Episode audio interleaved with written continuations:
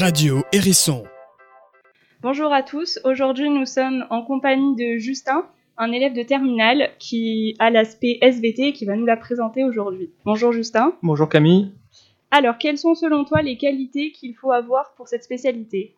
Bah Alors pour cette spécialité, il faut quand même avoir une démarche scientifique assez solide, euh, des bonnes compréhensions au niveau des documents, une, vraiment une envie d'apprendre parce que c'est vraiment primordial d'apprendre parce qu'il y a une certaine masse de travail et beaucoup de choses à apprendre. Être très rigoureux dans la rédaction, et être très précis, ne pas négliger les détails.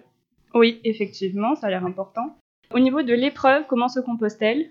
Premièrement, on a une épreuve de TP, donc l'ECE, qui est sur 5 points, qu'on passe en amont au mois de mars. Sur des TP qu'on a vu tout au long de l'année. Puis ensuite, on a la deuxième épreuve, du coup, l'épreuve écrite sur 15 points, qui est séparée en deux entre une restitution de connaissances sur 7 points, donc sur un thème qu'on a vu au long de l'année, ainsi qu'une analyse de documents sur un terme un peu nouveau, mais avec des notions qu'on a déjà vues.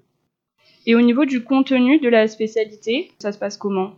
Euh, alors en première, faut pas oublier que c'est sciences et vie de la Terre, donc beaucoup de géologie en première, et après plutôt de la génétique sur la deuxième partie de l'année. Et en terminale, on est beaucoup de génétique, le climat, le musculaire et un peu de, un peu de géologie.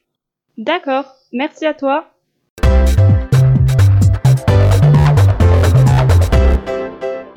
Radio Hérisson.